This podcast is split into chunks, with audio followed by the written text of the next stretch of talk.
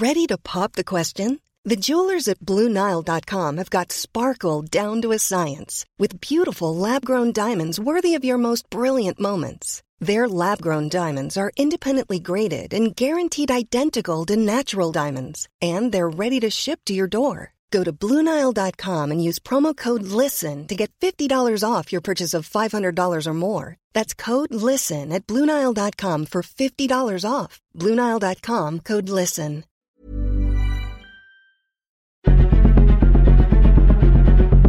Exploremos las razones detrás de la desigualdad y la impunidad en nuestra sociedad.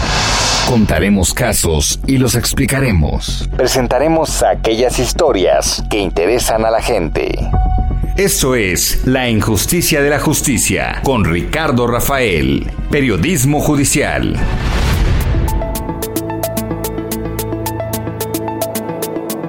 ¿Qué tal? Buenas noches. Arrancamos con nuestro programa semanal La Injusticia y la Justicia aquí en 98.5 del Heraldo Radio. Soy Ricardo Rafael, le doy la bienvenida. Aquí normalmente hablamos de casos y a partir de los casos aprendemos un poco de derecho y un poco de nuestro sistema de justicia. Y pues hoy tenemos un asunto delicado, es eh, el encarcelamiento eh, de Alejandra Cuevas Morán, una mujer eh, de 68 años que se le se acusa de haber asesinado, así, asesinado al hermano del fiscal general de la República, Alejandro Gertz Manero. El nombre de la víctima sería Federico Gertz Manero. Esta mujer, presunta asesina, habría tenido también como cómplice a su madre, Laura Morán Servín, eh, que fue la pareja de Federico Gertz Manero durante 52 años. El caso es de relato de ficción, es telenovelesco, es materia para una serie de televisión. Pero aquí no hacemos nada de eso. Aquí hacemos periodismo, nos hacemos preguntas, entrevistamos algunas de las fuentes, pedimos análisis y eso vamos a hacer hoy. Tengo a Alonso Castillo Cuevas, hijo de Alejandra Cuevas, nos va a contar su versión. Luego tengo a Hugo Concha para analizarlo. Y si usted quiere oír los uh, puntos de vista o entender los argumentos del fiscal Gers Manero, hombre, tiene suficiente micrófono y muchos medios que lo cubren, eh, puede también leer sobre todo las cartas donde ha dicho que al revés, que estas personas lo están extorsionando. Pero bueno, pues los, hechos es que aquí hay una mujer de 95 años, Laura Morán, y otra de 68 años, acusada de asesinato, de haber asesinado al hermano del fiscal. Veamos los uh, temas, veamos uh, los tipos penales, analicemos la circunstancia y que cada quien se forme una opinión. El periodismo no puede mirar hacia otro lado cuando se encuentra con hechos con esta gravedad o con esta presunta gravedad. Arrancamos con Alonso Castillo Cuevas. Como lo anuncié hace un momento, pues una pieza central para que en este país uh, funcione el conjunto del sistema de justicia son uh, las personas responsables de la acción penal, de investigar los hechos criminales y pues uh, por lo pronto o por lo tanto de procurar justicia. Eh, en ese sentido, pues esas personas, ministerios públicos y sus jefes, los fiscales, los procuradores, pues a su vez son quizá el reactor que permite que haya justicia o no en un país.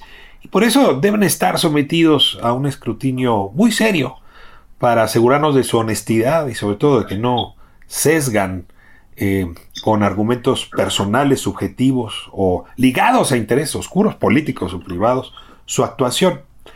Alejandro Gertz Manero, lo decía hace un momento, fue eh, pues eh, aprobado por el Senado y propuesto por el presidente el primer fiscal general de la República autónomo, es decir, eh, separado, eh, digamos, de los mandatos presidenciales, o por lo menos así lo establece la Constitución. ¿Qué ha hecho Alejandro Gertz Manero en todos estos meses que lleva al frente de la Fiscalía, desde diciembre de 2019 a la fecha?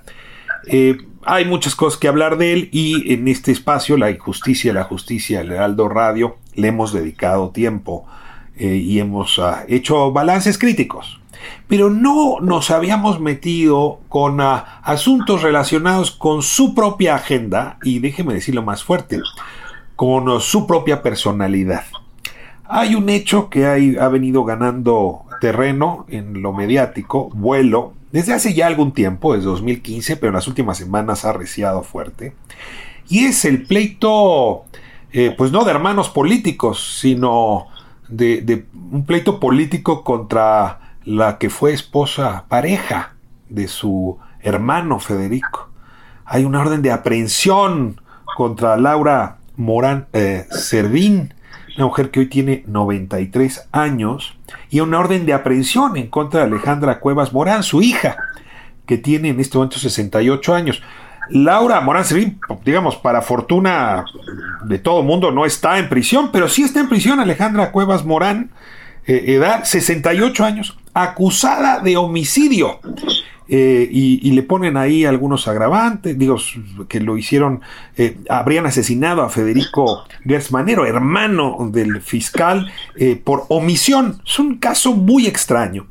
Y para tratar de entenderlo con la cabeza fría y sensata, el día de hoy tengo conmigo a Alonso Castillo Cuevas. Él es hijo de Alejandra Cuevas Morán y ha sido la, digamos, la voz más elocuente para denunciar desde su punto de vista y sus argumentos lo que le parece una violación mayúscula a los derechos de su abuela y desde luego de su madre que se encuentra en Santa Marta, Acatitla.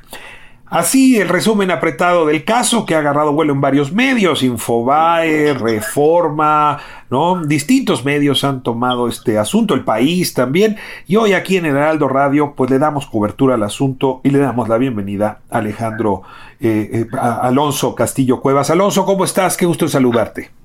Un gusto saludarte, Ricardo, a ti y a todo tu auditorio. Gracias por el espacio. Pues Alonso, vamos a empezar eh, despacio en eh, verano de la 2015, según entiendo bien, eh, sobre junio, julio, Federico Gertz Manero, a la edad de 81 años, pues empezó a sufrir lo que a todas las personas nos va a suceder, y es una disminución de sus capacidades y su salud. Perdió la visión, cuenta un chofer en el expediente, empezó a tener demencia, veía niños, veía gente en el jardín y luego pues esto se empeoró con una caída. En ese momento vivía con tu abuela y te ruego ahí te pongo en este escenario y me digas cómo era la vida de ellos, quiénes eran ellos, cuánto tiempo llevaban juntos y por qué ahora se presume que Laura Morán Servín pudo haber asesinado a su, a su pareja de 50 años. Mira, Ricardo, mi abuela Laura Morán Servín eh, fue la pareja eh, durante 52 años de Federico Gersmanero, el hermano del fiscal, y durante todas nuestras vidas transcurrió eh, con normalidad la vida tanto de mi abuela como de todos nosotros, porque Federico siempre fue la pareja de mi abuela. Estás hablando de más de medio siglo, por lo que estuvo presente desde bautizos hasta mi graduación, así que toda la vida estuvo, eh, fue parte eh, integral de la familia. Pero como dices, todo esto da un giro en 2015 que Federico en ese entonces tenía 82 años y sí, tenía esas condiciones que tú describes, además de otras eh, condiciones de salud a sus 82 años que ya venía arrastrando, por lo que cuando su salud empieza a decaer en ese verano de 2015, mi abuela qué hace? Bueno, lógicamente busca la ayuda de enfermeros profesionales, además de gente que la ayudaba en la casa, y empiezan a cuidar a Federico, le empiezan a prestar la atención ahí, se le compran tanques de oxígeno, le instalan una cama, de hecho, de hospital en la sala de la casa, porque ya le costaba trabajo eh, subir al segundo piso de la casa donde estaba su recámara. Entonces, eh, durante esa semana de, agosto, le, le habla mi abuela a su cuñado, al fiscal general de México, que en ese entonces era el rector de la Universidad de las Américas, y le dice, oye Alejandro, noto que tu hermano sigue mal. Y le dice, Laura, no te preocupes, en este momento te voy a mandar al jefe de servicio eh, de servicios médicos de la Universidad de las Américas y a otro doctor. Y también quiero que el doctor Señal, a quien en su momento Alejandro calificó como el mejor geriatra de México, se encargue de la salud de mi hermano. Así que mi abuela y Ricardo, como te podrás imaginar, dijo, perfecto, ese mismo día llegan los doctores de Alejandro, 24 de agosto de 2015, y durante cinco días estos médicos cuidan a Federico y le pasan el reporte diario a su jefe, que era Alejandro Gersmanero, al ser rector de la Universidad de las Américas, durante cinco días. Durante todo este tiempo, además, las hijas de Alejandro, especialmente Victoria Samantha Gers Loizaga, junto a quien era su esposo Julián Antuñano, visitaban constantemente a Federico porque vivían enfrente de la casa. Y de pronto, después de esos cinco días en donde están los médicos, es cuando la vida de mi familia da un giro e inicia esta persecución que nos ha devastado a todos. De pronto llega Alejandro Gertz Manero con su abogado, que en ese entonces era Juan Ramos, el hoy su procurador, eh, policías, guardaespaldas, eh, una serie de personas, meten a mi abuela al comedor para, entre comillas, interrogarla, hasta que mi abuela cuenta cómo de pronto llega Sal, una mujer que siempre había ayudado a mi, a mi abuela en la casa, y le dice, señora, se están llevando al licenciado, y de pronto mi abuela sale y esa imagen, imagínate, dramática, una cama eh, arrastrándola, eh, eh, se llevan a Federico, la pareja de 52 años de mi abuela, en contra tanto de la voluntad de Federico como la de su pareja, y en ese momento Alejandro Gersmanero le dice, si tú te presentas en el hospital, te voy a arrestar. Entonces mi abuela, la última vez que vio a Federico fue ese 24 de agosto, y Federico Gersmanero, el hermano de Alejandro, se muere un mes después, Ricardo, en el Hospital ABC de Observatorio, bajo el cuidado exclusivo de Alejandro. Y, hoy la que está en la cárcel por su presunto homicidio es mi madre, no hace absolutamente sentido por ninguna razón, porque cuando él se muere... Alonso, déjame, te detengo aquí para hacer, desmenuzar algunos elementos del asunto. Déjame, con esta historia que nos contaste, hacerte algunas preguntas puntuales.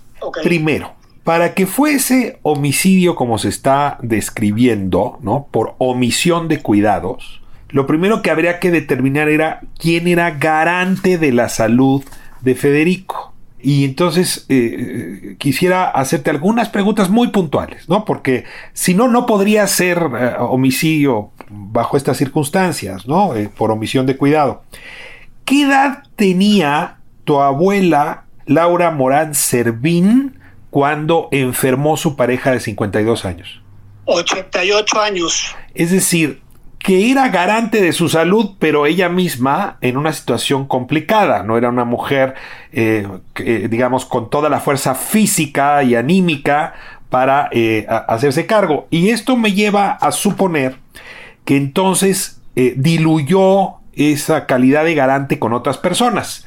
Déjame retomar algunas cosas que dijiste.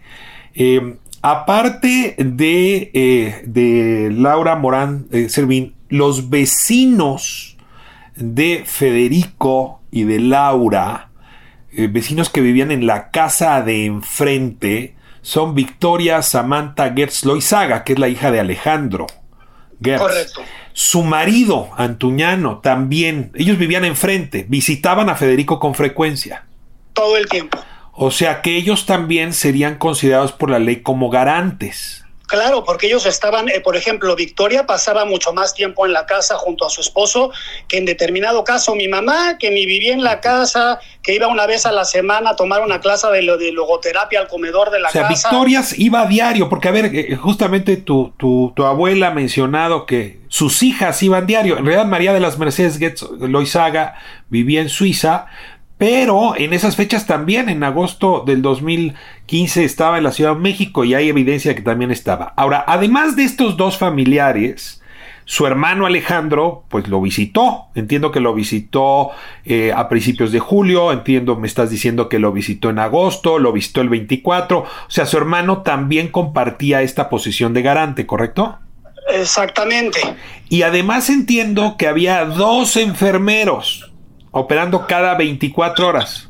Exacto, eran los médicos que había designado Alejandro para que cuidaran a su hermano dentro de la casa que Federico vivía junto a mi abuela durante otros cinco días. Además, ya se le venían prestando los servicios. Como dices, mi abuela con 88 años, pues no podía hacerse cargo de un hombre que medía 1,93 y que ya no podía ni caminar, y por lo mismo ella contrata a dos enfermeros hasta que Alejandro Desmanero decide enviar a sus propios doctores que lo atienden durante cinco días. A ver, entonces esto es, perdón, pero esto es evidencia, ¿no? Para que tú cometas homicidio, como el que están describiendo, ¿no? Por omisión de cuidados, tendrías que ser el garante principal. ¿no? O sea, pero dicho claramente, si ahorita voy a un restaurante y la señora de junto le da un ataque a corazón, yo no soy garante de su vida. Por lo tanto, no me podrían acusar de este delito. Bueno, esto es un poco más diluido porque en efecto es su pareja, pero dada la edad y dada la condición de salud de Federico, había varias personas, había terceros que compartían la responsabilidad de garante, no solamente Laura Morán Servín. Ahora, déjame, sigo con otra pregunta. A pesar de todo esto, sí hay responsabilidades que toma tu abuela.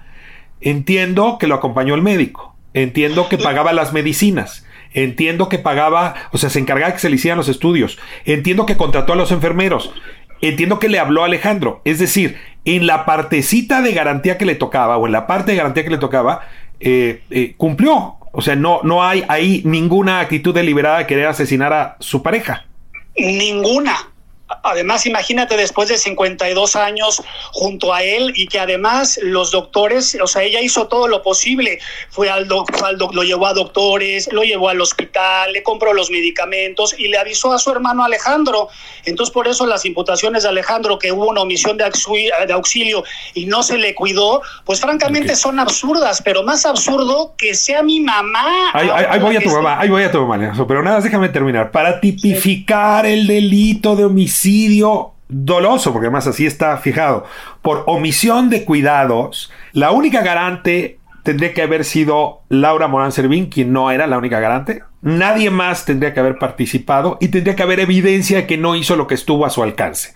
Entonces, no hay manera de tipificar este delito para Laura Morán Servín. Ahora, hablemos que también tu madre, la hija de Laura, de nombre Alejandra Cuevas Morán, está acusada por homicidio doloso por omisión de cuidados. Déjame ahora hacerte las mismas preguntas, así de sencillito. La primera, ¿Alejandra Cuevas Morán era en algún modo garante de la salud de Federico Gertz Manero? Ninguno. ¿Nunca lo cuidó? Nunca, lo llevó al doctor. De, que alguna vez acompañó a, su madre, a mi abuela, a llevarlo junto, al, junto a su chofer al hospital, sí, de que alguna vez mi madre, quizás a petición de mi abuela, le dijo, oye, una medicina, este, puedes llamar a la farmacia, también como la haría cualquier hija, pero de eso a que mi madre sea la garante, cuando ni vivía en la casa ni tomaba decisiones. ¿Desde cuándo no vivía? Tu madre tenía entonces 62 años. ¿Cuántos años atrás había dejado la casa materna? Pues imagínate, mi mamá se casó a los 18 años de edad.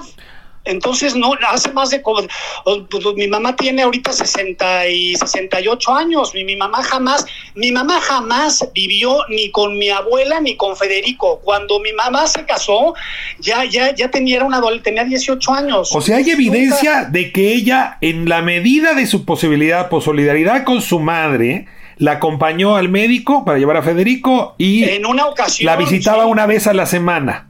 Y, y, ojo, iba a la casa porque ahí tomaban una clase con sus amigas de logoterapia, se metían al comedor y por eso mi madre iba una vez a la semana. Ahora, sin embargo, ella sí estaba en casa de tu abuela el 24 de agosto, que es cuando Alejandro Gertz se lleva en volandas a Federico Gertz Manero. Ese día no se lo lleva, pero sí estaba mi madre presente junto a otros familiares y amigos eh, de mi abuela y otras personas el 24 de agosto, que es cuando llega Alejandro, y estaban ahí acompañando a mi abuela porque todos, al igual que las sobrinas de Alejandro y todos veían que la salud de, Federico estaba, estaba mal. Entonces, por solidaria con su mamá y con la pareja de su mamá, ahora está acusada de homicidio. Ahora, voy despacio, estamos en 2015, pero a tu mamá no la aprendieron sino cinco años después, que si no me equivoco en las fechas es en octubre de 2020.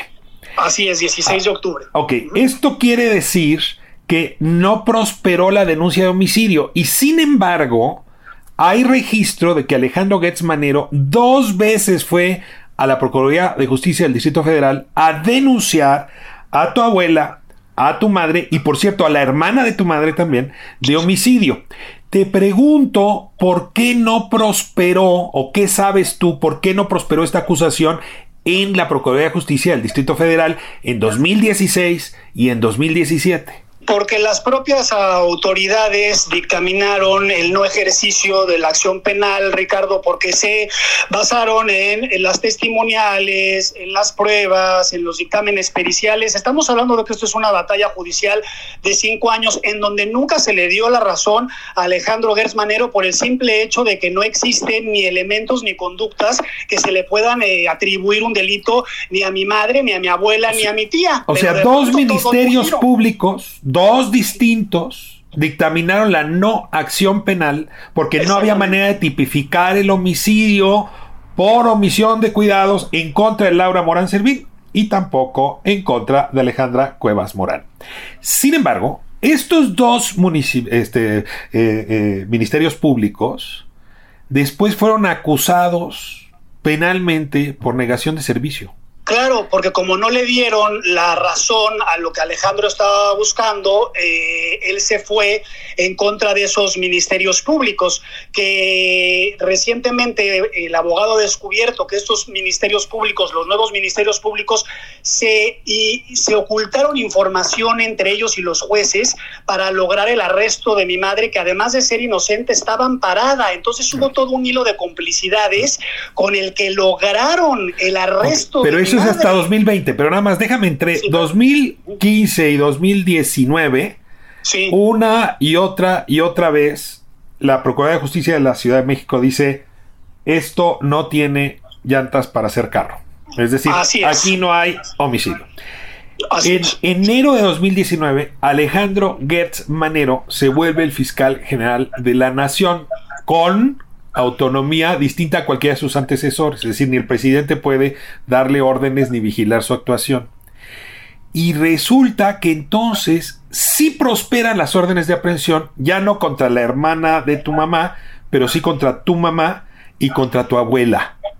Eh, y la presunción, entiendo Alonso, es que este nombramiento de Alejandro Goetz al frente de la fiscalía es es lo que explicaría que haya prosperado, ¿correcto? Es que, es que, Ricardo, que tu auditorio se haga las propias conclusiones. Durante cinco años las autoridades dictaminan el no ejercicio de la acción penal. De pronto llega Alejandro a la fiscalía y el expediente de su hermano mágicamente lo mandan a la Fiscalía Central de Investigación de Delitos Federales y Electorales. Entonces, el quien era el abogado en ese momento le dice a mi mamá, oye, ya tu caso está en el búnker, este lugar donde pues, se llevan estos asuntos de alguna manera prioritarios, pero no hay que preocuparse porque Alejandro se va a topar con pared porque no hay ninguna prueba en contra de nadie. Sin embargo, en septiembre de 2020 es cuando el abogado, Alfonso Jiménez Ofarril, que durante cinco años defendió, le habla a mi mamá y le dice, perdón, ya no puedo llevarte este caso porque las amenazas en mi contra se han agravado al grado que se extendieron a mi familia. Así que de un día para otro se queda mi madre sin defensa en 2020 y en cuestión de días gira la orden de aprehensión, todo esto obviamente, como te comenté, violando, porque ella tenía un amparo en contra de cualquier orden de detención o de, aprehensión, y arrestan a mi mamá, que más que un arresto fue un secuestro, porque bueno, no, no, venían identificados, persiguieron a mi hermano que venía manejando y se la llevaron a Santa Marta Catitla, donde cumple este mes, el 16, ocho meses. Se me va el tiempo, Alonso, y voy con la última pregunta. Después del arresto de tu mamá, Alejandro Gertz se comunica a través de un mediador con tu abuela y le pide cosas muy puntuales a cambio de liberarla. Sí, Eso es lo que ustedes han declarado. ¿Me podrías decir puntualmente qué les pidió a cambio de liberarla? nunca hubo de parte de él, a él nunca nos dijo, si ustedes nos entregan esto, la vamos a liberar. Cuando se arrestan a mi mamá, se implanta este canal eh, de comunicación en donde se piden puntualmente tres cosas. Todos los objetos o un gran número de objetos que estaban en la casa de mi abuela, que por testamento le corresponden a ella. Así que empacamos todo y se las mandamos. Punto número Se lo entregaron a Alejandro Gertz, todas esas cosas, que eran cuadros, eran este, esculturas. Obras, sí, desde obras de arte hasta esculturas, hasta todo lo que te puedas imaginar, se le envió cosas de gran Ok, punto número dos, se exige una carta en donde mi abuela con sus 94 años renuncia a la pensión que el fiscal general de México como albacea tendría la obligación de cumplir. Entonces mi abuela con su hija en la cárcel inmediatamente firma la carta, es decir, renuncia a un derecho que no tenía por qué. Y luego también se nos pide que quiere un cheque certificado de caja, que como tú sabes solo lo puede cobrar la persona del documento, a nombre de Alejandro Gertz Manero con un monto de 3 millones y medio de pesos, era de una cuenta mancomunada, es decir, que le correspondía a mi abuela Laura Morán Servín y a Federico. Así que acompañamos a mi abuela al banco, firma, eh, saca, saca el dinero de la cuenta y se le entrega al fiscal. Pero ahí no terminó todo, porque luego en una conversación telefónica ya directamente con Alejandro, el fiscal general de México nos pide a mí y a mis hermanos que nosotros hagamos un documento por escrito en donde nos hagamos responsables de este caso, es decir, que tienes al hombre más importante en la Procuración de Justicia exigiéndole a los nietos de la mujer que compartió... Que asuman el homicidio. Aquí dejamos el tema con tu frase de hace un momento, que cada quien pues salte a las conclusiones que pueda a partir de esta información. Alonso Castillo, te agradezco muchísimo esta conversación y compartirnos este doloroso caso. No tiene pies ni cabeza, así es que ruego porque muy pronto Alejandra Cuevas Morán esté libre, pero también porque la sociedad mexicana no permita que sus fiscales, sus ministerios públicos aprovechen sus cargos para hacer este tipo de cosas. Muchas gracias, Alonso. A ti, Ricardo, y a tu auditorio por el tiempo. buenas noches. La justicia, con J mayúscula, continúa por lo general siendo injusta en nuestro país. Esto es La injusticia de la justicia con Ricardo Rafael.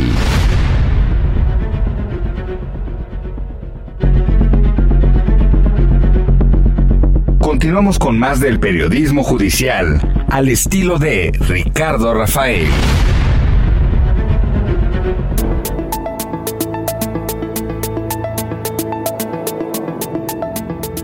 Pues no es la primera vez aquí en La Injusticia, la Justicia 98.5 el Lealdo Radio, que cuando tenemos que tratar temas sobre la Procuración de Justicia, ¿no? el desempeño de las fiscalías y particularmente la Fiscalía General de la República, le pido a Hugo Concha, él es investigador del Instituto de Investigaciones Jurídicas, pero es alguien que conoce muy bien, participó en el diseño de la nueva Fiscalía entiende muy bien las exigencias que el nuevo sistema de justicia penal le impone a la Fiscalía y desde luego pues también tiene medida las expectativas que teníamos en la ciudadanía de contar con una Fiscalía que estuviera pues al margen de intenciones políticas, económicas de orden parcial o subjetivo.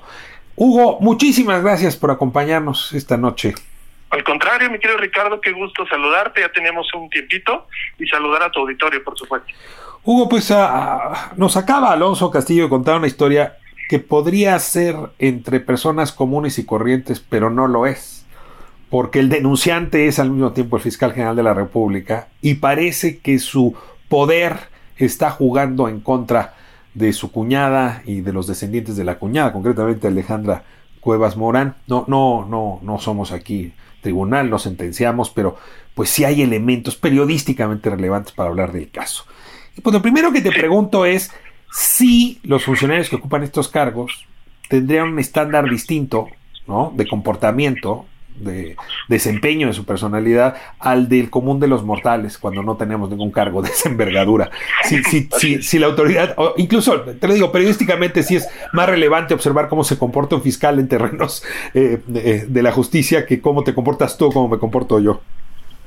Exacto, pues mira Ricardo, es un tema fascinante y además que en distintos momentos ha surgido en la teoría y en casos muy específicos en el mundo, no solo en México. La verdad es que en México creo que falta desarrollo un poco jurisprudencial, doctrinario respecto a este tema. Eh, en los Estados Unidos, como tú sabes muy bien, este sí es un tema que la propia Suprema Corte de Justicia lo ha analizado en varios momentos.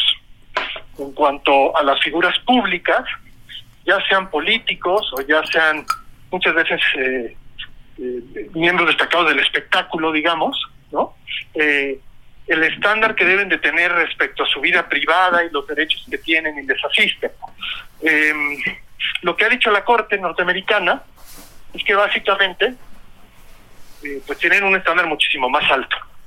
Y esto para, para explicarlo y decirlo muy fácilmente, imaginemos aquí al presidente López Obrador, pues que es el jefe de Estado y de gobierno mexicano, pues que por mucho que diga en ocasiones que él está actuando como persona en uso de sus derechos, sus libertades, pues la verdad las cuestas es que cuesta mucho trabajo pensar que el presidente de la República se quita la banda presidencial cuando se duerme y, listo, y ya es un ser humano común y corriente con los mismos derechos y las mismas que todos los demás, es decir, que entra en una situación de igualdad que el resto de los ciudadanos. Eso francamente no ocurre con ciertos cargos en ciertos lugares. Entonces lo que ha dicho la Corte norteamericana es que el estándar de, de, de, privacidad para este tipo de personajes es menor que el que tenemos otros ciudadanos. Y es menor por una decisión voluntaria que ellos toman de dedicarse a esos puestos que están prácticamente al escrutinio público. ¿no? Entonces, creo que por ahí va este, este primer... Este ya que te fuiste en, en, la cultura sajona del tema, donde en efecto el estándar es distinto, es decir, ha dicho, dicho rápido, pues los funcionarios públicos han de ser ejemplo, ¿no? De lo que promueven las instituciones de la República. O sea, tú no puedes nombrar un eh, ministro de la Suprema Corte que no, no tenga alto comportamiento ético, pues, o sea, porque él está obligado a dar una, un ejemplo, por eso somos tan duros cuando un funcionario público pues no respeta la investidura o su cargo. Ahora, eh, en esta misma lógica, en Estados Unidos, y regreso a la cultura eh, eh, periodística, siempre se habla de cuestiones de carácter, estoy en una mala traducción, ¿no? Que son cuestiones de personalidad que ciertos hechos, te, te, describen. Este caso que hemos relatado sobre la orden de aprehensión en contra de Laura Morán y de Alejandra Cuevas, una mujer de 95 años tiene ahora y la otra de 68. Te, te, pregunto, eh, ¿nos revela algo de la personalidad del fiscal que a ti te dejaría preocupado? Pues yo creo que a quien lea esas notas nos preocupa que el fiscal general, un personaje con tanto poder, ¿no? Ni más ni menos lo digo para el auditorio, la cabeza, y ahora con su nueva ley más, la cabeza prácticamente de la persecución e investigación de todos los delitos federales, está empeñado en presionar para un caso en contra de su exfamilia política, que además son unas mujeres ya entradas en edad, por una razón de humanismo básico, de respeto, de género, pues yo creo que tendría que haber una, y de, y de ejemplaridad por tratarse de él, pues tendría que haber una actitud de lo más, eh, ¿cómo la podemos llamar, Ricardo? Eh, condescendiente, justa, eh, generosa, ¿no? Hacia pero ¿por qué mencionas, que, o sea, ¿tú crees que aquí hay violencia de género? Pues no lo sé, francamente no lo sé, pero me llama la atención que son mujeres con las que se está yendo, no hay ya ningún hombre, es la viuda de su hermano, pues sí podría también a lo mejor verse por ahí, ¿no? Es decir, no tengo los elementos al detalle, pero pues estar maltratando a dos mujeres de edad, a mí ya simplemente decirlo así me suena a violencia de género. Oye, y ahora déjame, déjame entrar ya en términos, porque pues sí, en efecto, no somos aquí tribunal, pero pues algo le intentamos aquí en el 98.5 del Heraldo Radio de la justicia y la injusticia, o la injusticia y la justicia, de, entrarle a, la, a, la, literatura especializada del derecho, ¿no? Entonces, a ver me metía a fondo a ver este tipo penal que más eh, se llama homicidio doloso por omisión de cuidados. Um, y, un poco lo que dicen, pues en fin, los que han trabajado este tema en América Latina y en México también, la ley eh, responde a esta misma eh, doctrina, es que para que toques a alguien de esto, pues tiene que ser garante, o sea, responsable prácticamente único de la vida de esa persona. Se tiene que demostrar que no hizo nada para ayudarlo, para salvarlo, ¿no? Y tendría que haber elementos que demuestran que deliberadamente quiso asesinar a la persona. Aquí ya Alonso nos daba algunos eh, contextos ah, y, y, pues mira, lo primero que quisiera analizar contigo es esta figura de garante. Eh, yo le ponía el ejemplo a Alonso hace un momento, pues si yo voy a un restaurante y una persona se, no sé, se traga una espina de pescado y yo no corro a sacársela, porque pues yo no soy médico y a esa persona la conozco, pues yo no soy garante, nadie me podría acusar de este delito. ¿En qué casos sí te podrían acusar del delito de eh, homicidio doloso por omisión de cuidados? Pues cuando claramente tiene la responsabilidad de llevar a cabo ese cuidado, pero un cuidado de acuerdo a lo que te dedicas y quién eres. Es decir, si es un enfermero a cargo de una persona, ¿no? Y no lo atiende cuando la persona entra, vamos a suponer, en un estado de shock o de crisis, y está el enfermero ahí y no hace lo que tiene que hacer, ahí claramente podríamos estar alegando a lo mejor que faltó a su deber de garante.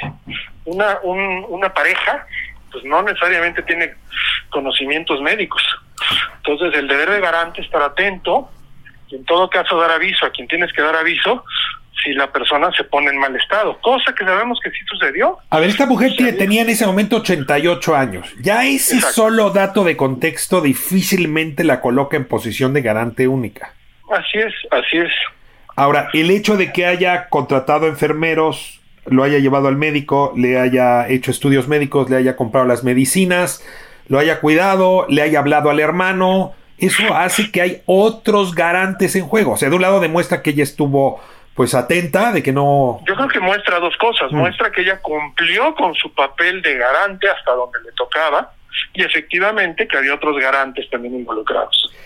¿No? Porque aquí, además, pues sobre todo los responsables de cuidados médicos, porque ella pues lo que tenía que hacer era avisar, es como si en tu casa igual te, le pasa a alguien, a alguien de tu familia, como decía hace rato, pues tú no vas a tener los conocimientos para probablemente asistirlo de la manera adecuada, entonces lo que va a hacer es rápidamente hablarle a una ambulancia, servicios de urgencia para que venga y con eso tú estarías cumpliendo tu papel. Que parece ser que yo creo que está más que acreditado que la señora de 88 años pues cumplió hasta donde su capacidad, su energía y por cierto que me parece que fue muy buena, tenía que cumplirlo, ¿no?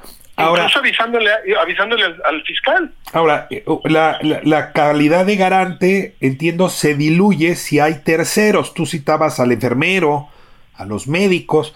Las hijas de Alejandro Gertz Manero, pues una de ellas vivía enfrente, ¿no? El hermano. O sea, esa responsabilidad, por lo que parece, pues no, no, ocurrió en la isla de Robinson, cruzó. no sé si la palabra es que se diluye o se reparte, ¿no? Y se reparte otra vez en la medida de lo que cada quien, por quién es, por qué posición tiene en el caso particular, podía y debía jugar, ¿no? Creo que un poco así yo lo pondría con, con esos términos. Ahora, en esa repartición, cuando Alejandro Gersmanero denuncia a Laura eh, Morán de homicidio, añade en la lista a las hijas. Eh, una de ellas es eh, Alejandra Cuevas Morán. La otra también de apellido Cuevas Morán. Por cierto, es la, suegra de Alfredo del Mazo, pero eso ha complicado la cosa y si quieres ahorita hablamos de eso. Pero las pone como garantes y por lo tanto como responsables del homicidio doloso, como cómplices de este homicidio. Lo cual, eh, pues complica un poco porque pues Alejandra eh, Cuevas, eh, que de entonces tenía 62 años, se había salido de la casa materna a los 18 cuando se casó y visitaba a la mamá una vez por semana y alguna vez acompañó al señor al hospital, pero digo al doctor, pero no. Yo, yo ella incluso me preguntaría si ella era garante o era más garante la propia hija del fiscal que como tú dices vivía enfrente, ¿no? Que era sobrina obviamente del señor. Directa, ¿no? O sea, esa sí llevaba sangre suena, Como que suena que por esa circunstancia probablemente era todavía más cercana. La, la señora Morán, pues al final del día era hija de, de la de, de, la hoy viuda, pero pues no tenía una relación sanguínea con, con el occiso, ¿no? Ahora, tan el tipo penal no cuaja, déjame ahora robustecer un poco mi argumento aquí contigo, que hay un primer ministerio público que pues dice aquí no se puede proceder, no hay acción penal posible. Y hay un segundo ministerio público que después de recibir de nuevo la denuncia vuelve a decir aquí no hay acción penal. Por cierto, estos dos ministerios públicos fueron sentenciados en primera instancia por negación de servicio. Antes de pasar al arresto de Alejandra Cuevas y lo que vino después, te, pregunto, uno, si dos ministerios públicos dicen no hay acción penal, ¿cómo es posible que luego se les procese penalmente o criminalmente por negación de servicio? ¿Me, ayudas a entender esa barbaridad?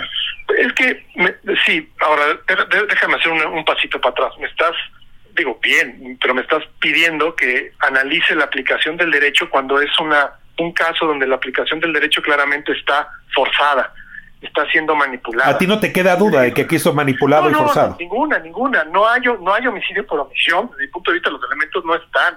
No hay posibilidad de culpar a la señora, a la viuda. No hay tampoco, si los ministerios públicos habían coincidido en esto, no lo hicieron por flojos ni por decidiosos, pues claramente no veían los elementos para hacerlo. Lo que tenemos ahora es que cuando este señor se vuelve fiscal, que tú no, lo narras, por cierto, muy bien en tu artículo. Un artículo publicado el sábado de la semana pasada en Milenio, correcto. En el momento en que tú, en, perdón, en el momento en que tiene poder y el, el poder más alto que tiene el país para perseguir delitos, pues entonces sí empieza a dar órdenes de cómo se hagan las cosas. Lo que no quiere decir es que se están haciendo bien ni conforme a derecho. Digo, para decirlo de una vez, porque si no, yo aquí puedo seguir jugándote hacia hay o no hay elemento en cada, en cada uno de los pasos. Yo, en términos generales, no los veo. Veo, veo que se está manipulando y abusando las figuras, el tipo penal, las figuras jurídicas, para salirse con la suya. Y creo, al final del día, Ricardo, que por eso eh, además con una con una con una ira con un enojo a todo aquel que se opone a lo que él quiere no esto de ok los dos ministerios públicos como tú mencionabas no hicieron a su juicio lo que tenían que hacer. Ya hoy en día ya hubo uno que sí lo hizo. Qué qué qué nivel de ira y perdón y personalidad vengativa de ah sí aquellos dos que no me hicieron lo que yo les dije ahora me voy contra ellos y también los castigo. Ahora, pasó una cosa en medio que vale la pena mencionar. O sea, en el momento en que los ministerios públicos, eh, que pues eran de la anterior Procuraduría, ¿no? Eh, esto durante la administración de Miguel Ángel Mancera, eh, pues dicta la no acción penal. Alejandro Gertz Manero estuvo en varios medios de comunicación, recuerdo concretamente con, con Carmen Aristegui, y ahí él decía que no se había procedido contra su cuñada y su hija, porque pues una de las dos hijas de Laura eh, Morán es la, la, suegra de Alfredo del Mazo, hoy gobernador del Estado de México. Dicho en otros términos, Laura Morán Servín sería la abuela de la esposa de Alfredo del Mazo, eh, actual gobernador. Y que en realidad había una manipulación política. Hay que, tengo que destacarte que ahora en las nuevas denuncias la la, suegra de Alfredo del Mazo ya no está denunciada, solamente su hermana Alejandra.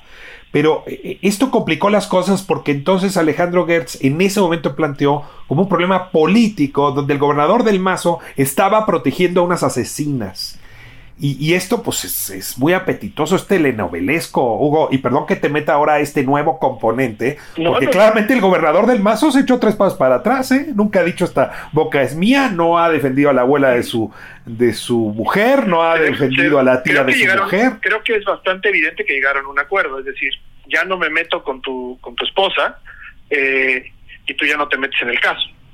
Y en el momento en que ya eso lo está diciendo el fiscal general de la República, del partido político dominante en este momento, pues el gobernador del Mazo, que es de un partido político que ahorita va, básicamente va en resveladilla, tiene poca fuerza, pues compra el trato, ¿no? O sea, lo, accedió a dicho acuerdo. Eh, pero fíjate qué curioso, porque si efectivamente, y el propio Gertz lo dijo, dijo que estaba manipulando, se estaba entrometiendo de manera inadecuada, porque ahora o después si se fue contra los ministerios públicos, no levantó también una denuncia frente al actuar eh, pues corrupto, obstructivo del propio Gertz, obstructivo de la justicia, que ahí está el delito, en contra de Del Mas. Gertz ya tampoco hizo nada y los, los dejó ir, ¿no? Ahora, de lo que hay evidencia, y yo la tengo aquí para la audiencia que quiera eh, conocerla, es de lo que decía Alonso Castillo hace un momento, y es que después de que se dicta orden de aprehensión finalmente contra Laura eh, Morán y contra Alejandra Cuevas. Em, a Laura Morán la dejan en su casa, tiene 94 años. Digo, no, ha procedido la orden de, aprehensión. Por cierto, ¿no, proceden órdenes de aprehensión contra una mujer de esa edad? O sea, nada más para despejar esa duda. En principio sí proceden, pero hay una causal o una, ¿cómo se llama?, de, de inimputabilidad cuando por razones humanitarias a la persona ya no se le debe eh, eh, castigar de cierta manera. Incluso, si tú recuerdas, es muchas veces lo que se aplica también para el famoso indulto presidencial. Muchas veces a personas ya condenadas, cuando ya es por razones humanitarias, porque la persona ya tiene cierta edad o porque están enfermos, ¿no? Como ha sucedido en algunos casos, los presidentes son una de las razones que pueden utilizar o para sea, yo Podría suponer que Ernestina Godoy, porque pues es ella la que está dictando esta orden de aprehensión, ¿eh? es la procuradora de la ciudad, eh, no ha procedido contra la anciana de 94 años, pero sí decidió Ernestina Godoy, ¿eh? de este gobierno. Bueno, no, es fiscal autónoma, pero sí procedió contra Alejandra Cuevas. Perdón, 68 años no es una edad para que ese mismo principio del indulto también jugara.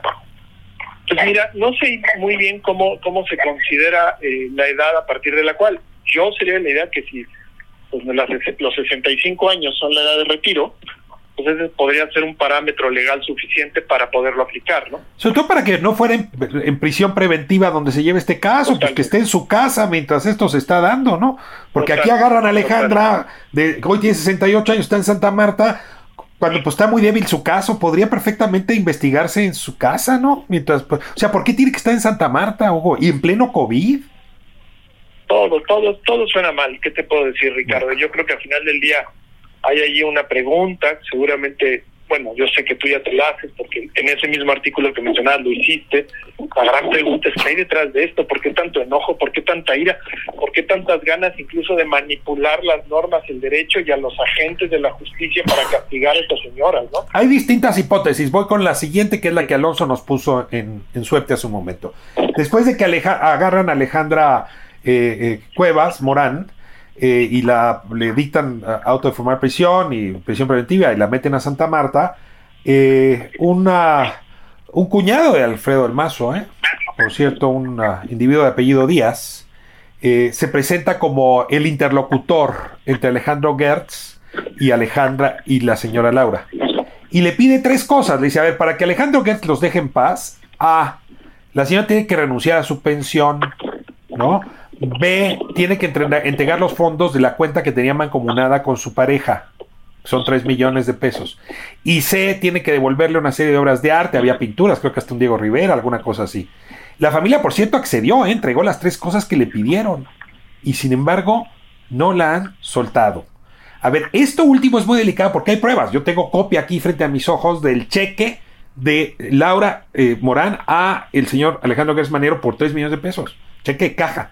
Hay fotos de las obras que se le entregaron, ¿no? Y hay foto de la carta, tengo aquí copia de la carta donde renuncia a la pensión la, la viejita, 94 años. Entonces, pues sí parece que, que por ahí va la cosa, es creíble, ¿no? Que es un acto de extorsión desde la Fiscalía General de la República. A ver, no me atrevo a decir esto, no vaya a ser que ahora me, persigan a mí, me acusen sí, penalmente. Pero, pero perdón, es que como periodista me tengo que hacer estas preguntas, Hugo, y a ti te tengo que responderlas también con cuidado, ¿eh? Porque después de esto, mejor todos con cuidado.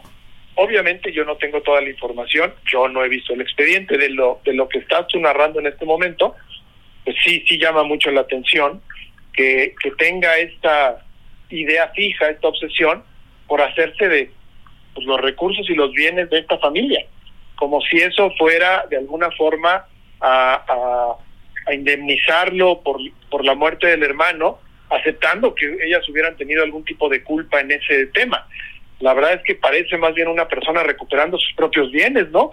Por la obsesión que tiene en estárselos recogiendo y quitando, más el enojo que se ve que tiene, porque a pesar de haberlo ya hecho, está como presionando con la finalidad de que esta familia pues acceda a algo que quiere, ya no sabemos qué, porque pues ya aparentemente ya era, ya le devolvieron todo, ahora qué más quiere, ¿no? Ah. No sé, o sea, vete tú a saber las cosas ahí que, que hay detrás de esta historia que no están tan evidentes. Pues Hugo, tendremos que seguir haciendo periodista y, periodismo, perdón, eh, y, a ti te hacemos periodista de vez en vez es, es, un tema muy delicado y claro, se entiende muy bien porque pues la inmensa mayoría preferiría voltear para otro lado, pero Hugo, esto es tan delicado que no hay manera de voltear para otro lado. Te agradezco la valentía de participar con nosotros hoy como siempre, Rick, pues hasta donde nuestra capacidad de análisis sirva para algo, ¿no? Un abrazo muy afectuoso, Hugo. Muchas gracias. Igualmente, Ricardo. Hasta luego.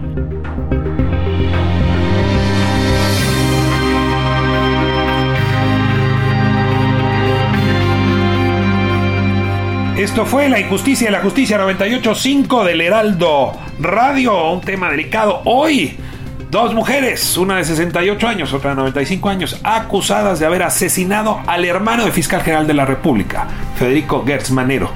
¿Es cierto? ¿No es cierto? ¿Ante qué estamos? ¿Qué podemos aprender de este caso delicado? No hay manera de mirar a otro lado cuando uno se dedica a hacer periodismo judicial y uno tiene un caso de este tipo frente a sus ojos. Hoy los testimonios de Alonso Castillo y el análisis de Ivo Concha permitieron más o menos meter la nariz en este asunto y ojalá y muy pronto la mayoría hagamos lo mismo porque este no puede ser un tema que dejemos pasar. Hasta el próximo jueves aquí en el Heraldo Radio.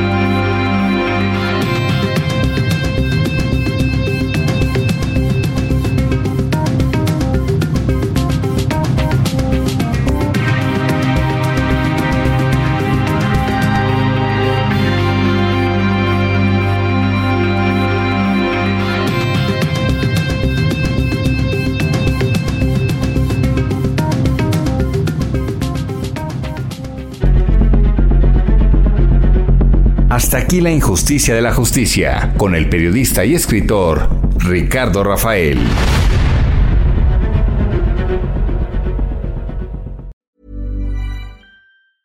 Planning for your next trip? Elevate your travel style with Quince. Quince has all the jet setting essentials you'll want for your next getaway, like European linen, premium luggage options, buttery soft Italian leather bags, and so much more. And is all priced at 50 to 80% less than similar brands. Plus, Quince only works with factories that use safe and ethical manufacturing practices. Pack your bags with high-quality essentials you'll be wearing for vacations to come with Quince. Go to quince.com/pack for free shipping and 365-day returns.